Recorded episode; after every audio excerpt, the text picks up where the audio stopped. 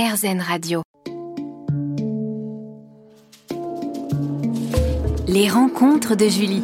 Mon invité aujourd'hui sur RZN Radio est David Hallyday. David, tu dis dans le documentaire qui est sorti sur toi, je me demande si toute ma destinée dans la musique n'a pas été faite pour que je puisse supporter ce moment de ma vie, si on m'avait pas emmené là pour que je puisse avoir un échappatoire quelque part. Est-ce que la musique t'a vraiment aidé à surmonter la douleur lors du décès de ton père? Oh ben, pas, pas, seulement, pas seulement ce moment-là, euh, tout ce qu'il y avait avant. Mais même jusque-là. Euh, jusque-là, je veux dire, oui, bien sûr. La musique, je pense, pour un artiste, c'est une thérapie euh, absolument incroyable où euh, c'est un refuge en même mhm. temps. Moi, c'est toujours mon refuge. Voilà, quand, quand, quand je ne suis pas euh, au top, je vais dans mon studio, j'essaie de, de, créer quelque chose, j'essaie de créer des projets. ça m'a ça m'a sauvé littéralement de, de, beaucoup beaucoup de, de choses. Oui. Et ça m'a ça a gardé mon équilibre aussi. Donc mhm. non non. Une vraie thérapie. Beaucoup Ah oui oui, c'est une sorte une sorte de, thérapie ou de de, de, de, euh, ouais, de, de, un peu de méditation aussi. Quand on fait quelque chose et qu'on pense à rien, euh, ça doit arriver aussi. Oui. Ben, c'est, euh, mais dans n'importe quel métier ou art ou passion, ou peu importe. Même dans ton studio, non Tu es dans ta bulle. Ben, surtout dans mon studio. Surtout dans ton studio. Mm. Ben ouais, surtout quand, on est, on est seul et puis on, a, on invente des histoires, on, on essaye de créer des choses qui nous, qui nous font vibrer et, euh, ça, ça ben, naturellement on s'échappe forcément de, de tout ce qui nous, peut nous faire un peu mal et oui. euh, on se sent pas bien. Tout d'un coup on s'échappe et, euh, et c'est vrai que c'est euh, c'est très très libératoire, je trouve. Oui. Et selon toi, quel était ton plus grand point commun avec ton père Johnny Hallyday? Je sais pas, ça, c'est, on, on, tient toujours de ses parents, euh, des deux, euh, d'une, d'une, d'une façon ou d'une autre. Euh, je sais pas, il y avait plein de choses qu'on aimait. Euh, aimait euh, les films de genre, les films d'horreur, on se oui.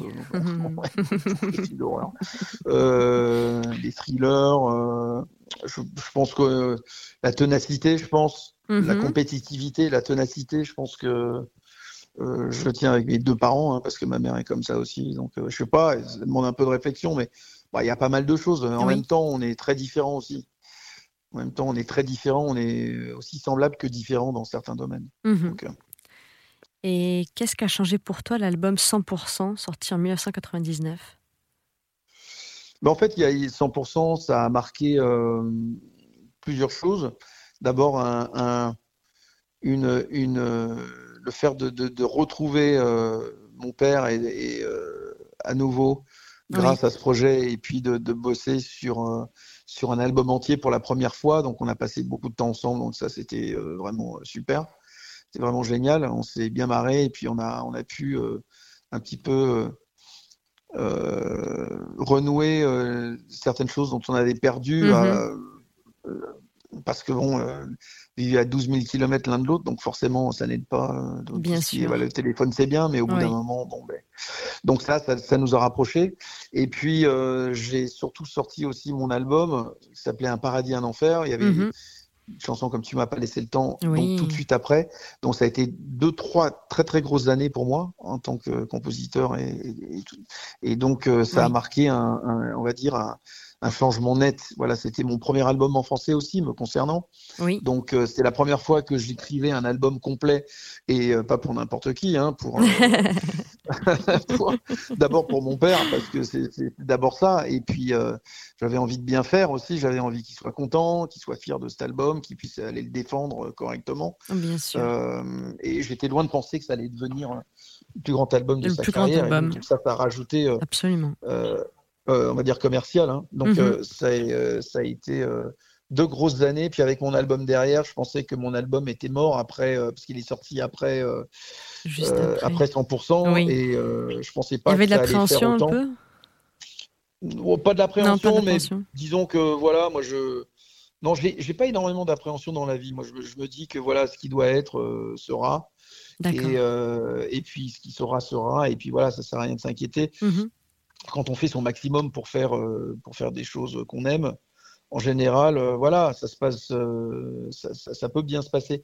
Donc j'espérais que ça se passe bien, mais, je, mais bon, après 100%, je me dis le, le, carton était tellement énorme que je voyais pas comment mon album pouvait cartonner Oui, aussi ça. juste derrière. Et, et oui. ça a été le cas. Et Mhm. donc, ça a été une grande surprise pour moi. Et, et, euh, on va dire euh, un- une espèce de, de renaissance euh, quelque part aussi. Oui. Euh, je pense que la renaissance, ça me suit dans ma vie. En fait, Euh, je renais souvent. En fait, j'ai toujours l'impression de recommencer à zéro des certaines choses. Mais en même temps, c'est super parce que ça me pousse à, à ne jamais lâcher et puis à, à toujours rester incisif. Et, euh, et euh, donc, c'est plutôt une bonne chose me concernant. Bah, je te remercie, David. À tout de suite sur RZN Radio. Tout de suite. Les rencontres de Julie. Mon invité aujourd'hui est David Hallyday. David, quelles seraient selon toi les bases d'un couple solide? Selon moi, euh, on va dire euh, la surprise, créer l'élément de surprise tout le temps, Mhm. être là où, l'autre ne t'attend pas, quelque part, Oui. Euh, pouvoir créer des moments, euh, l'imprévu, par exemple. Euh, je pense aussi la, euh,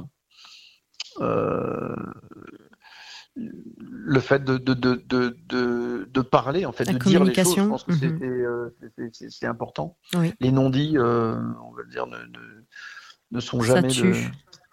Ouais, ouais, ça, Mm. ça, ça tue, voilà, les non-dits. Et puis, même si les choses sont difficiles à dire, faut, faut savoir les dire. Mhm. Et puis, euh, et surtout, de, voilà, supporter les, les, les mauvaises périodes, parce que les- ce sont ces mauvaises périodes, si on arrive à les surmonter en couple, qui, ça, on, on arrive à, à rendre euh, le couple plus fort, en fait. Oui. Mais il faut, il, faut, il faut pouvoir les surmonter.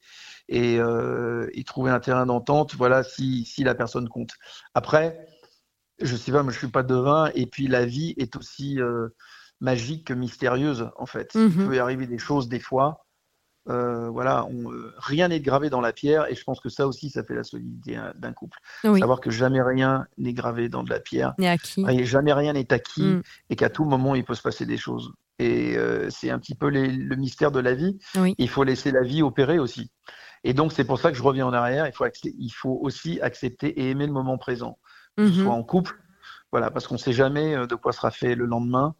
Et, euh, et quelque part, c'est tant mieux, parce que ça, ça, ça mène un petit peu cette, euh, cette énigme et, et cet, in- cet inconfort. On va dire que les couples se brisent généralement quand il y a trop de confort.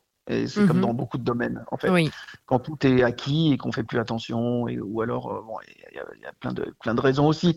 Ou, et, et ça fait que ben, il y en a toujours un des deux qui, qui euh, commence à ne, ne plus aimer en fait. Et, euh, et donc voilà, c'est pour ça qu'il faut, il faut apprécier ce moment présent. Et j'aime bien, j'aime bien quand on en a parlé euh, l'autre fois, l'autre jour.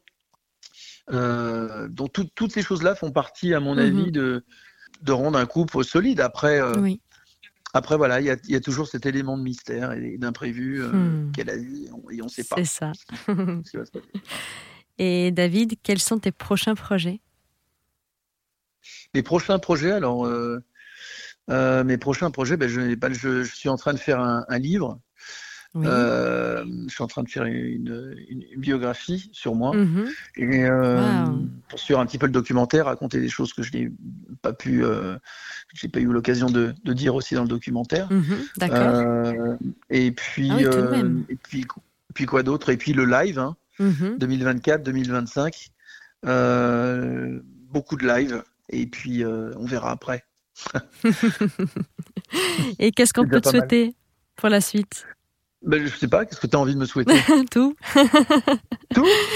Que du Bon, bon, bah alors, euh, que du bon. Que du bon, ben, c'est gentil, t'es es bienveillante, alors Ah. c'est- c'est cool. Écoute, je Toi aussi, David, euh, vraiment.